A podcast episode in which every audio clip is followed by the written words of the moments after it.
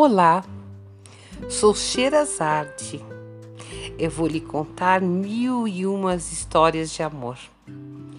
Batido esse assunto, mas é o amor que nos move e nos faz buscá-lo sempre, cada um do seu jeito. Todos nós queremos um grande amor, porém, cada qual do seu jeito, a sua maneira. Mil e uma histórias de amor vai mostrar as mil e uma maneiras de encontrar, cultivar, trazer, preservar, às vezes desastrosas, às vezes corretas, umas sem efeito algum, outras sem nexo, porém eficaz. Vamos tentar entender, copiar, desprezar, mas com muita atenção o que as mulheres e os homens vão nos passar. Vamos nos divertir, chorar, torcer. A cada história você vai se sentir parte desses romances. Preste atenção. Seja participante, se coloque, vai ser um exercício em tanto. Exercitar o amor já vai nos surpreender. Seja bastante verdadeiros, o seu final pode ser mais surpreendente. Vivamos!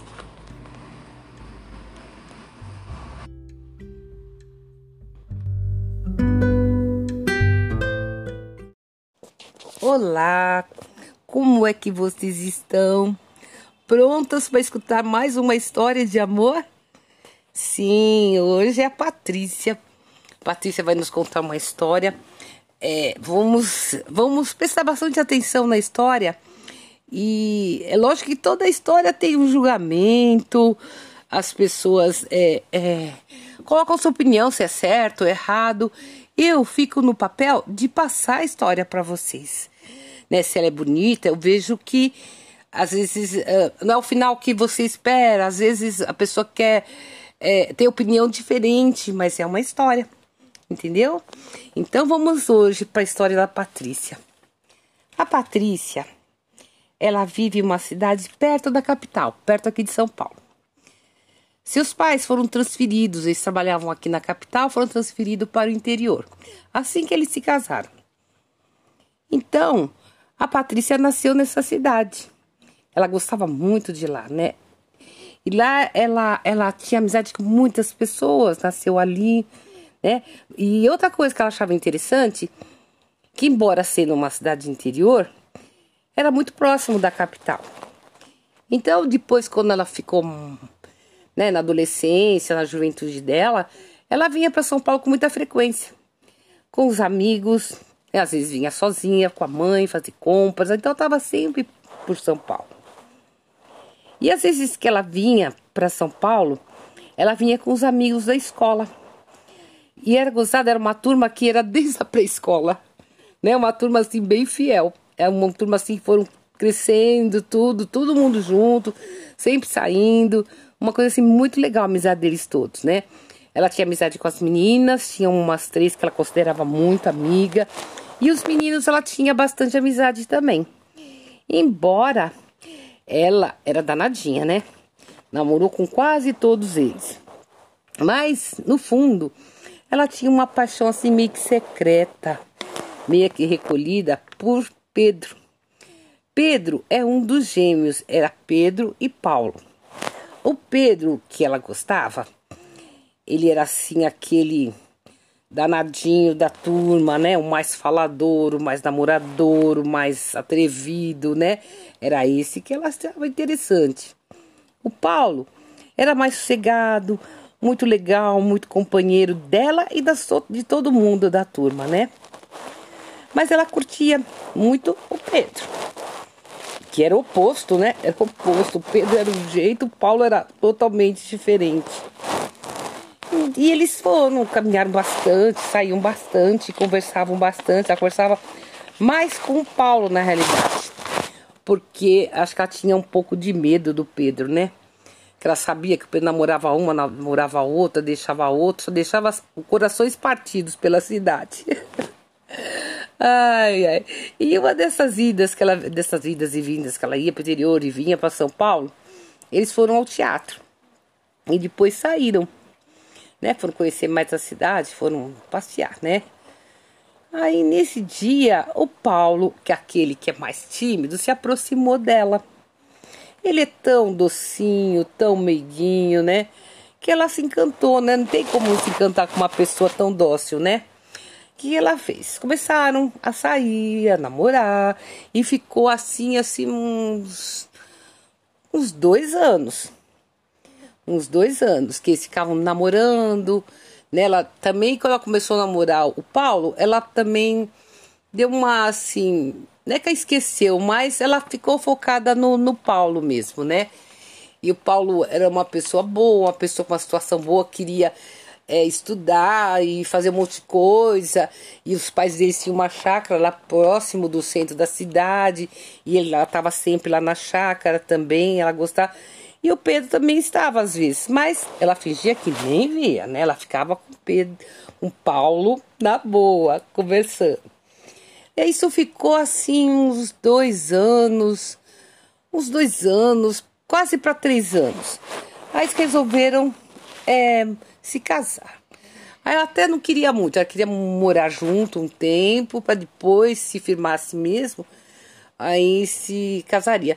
Mas os pais, o pessoal, ah não, vamos fazer um casamento bonito, vamos fazer um casamento na chácara. Ela acabou aceitando.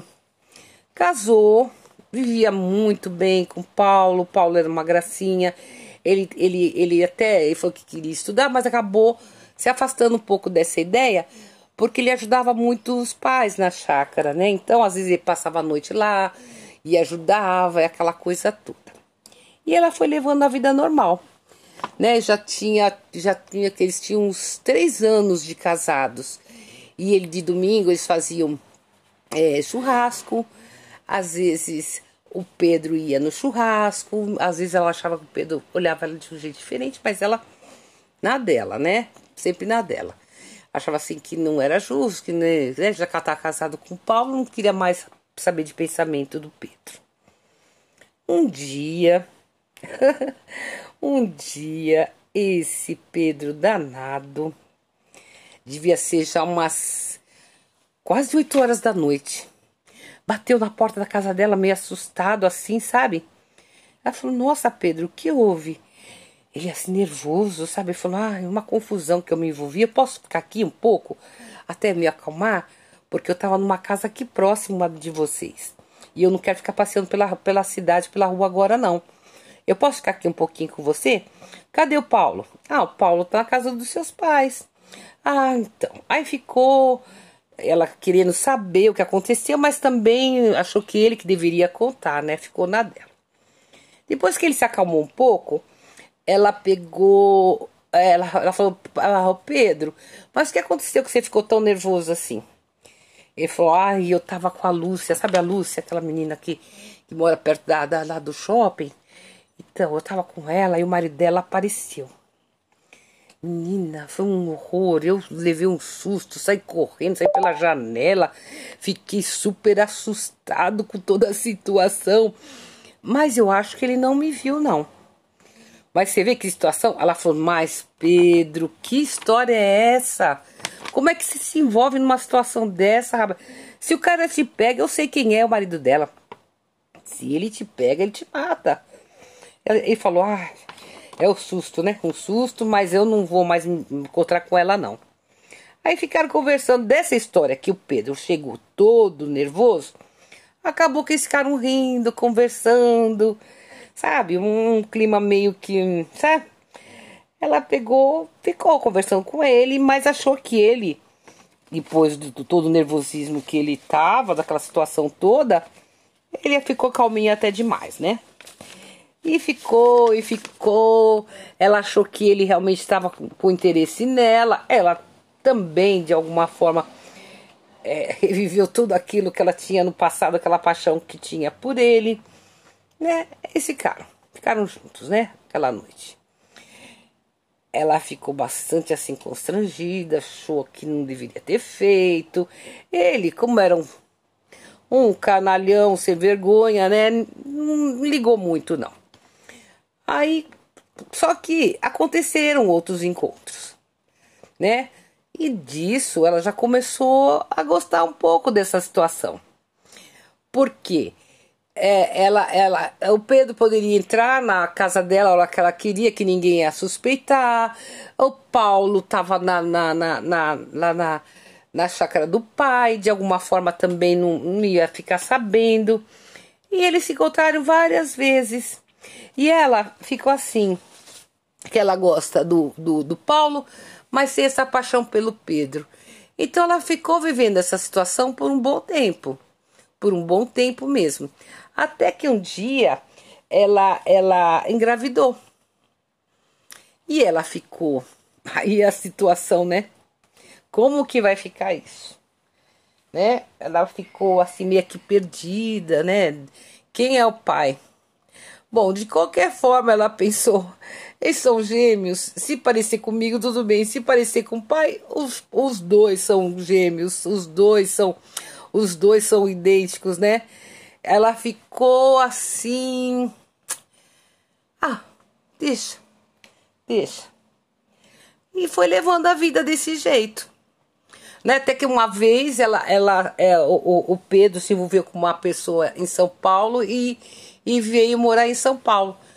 Mas ela não, não, não, não, tipo assim, esqueceu isso como se fosse um, um uma borracha nesse passado, né?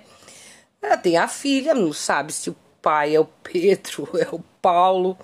E ela vive com o Pedro, com o Paulo. Pedro é que veio para São Paulo.